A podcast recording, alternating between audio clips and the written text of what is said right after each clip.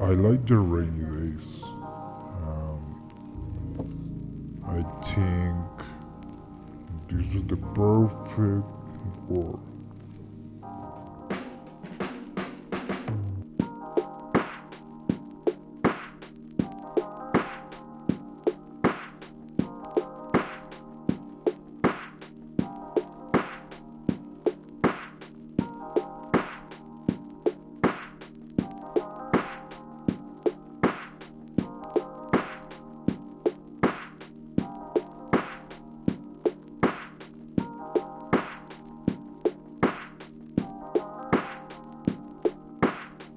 Word.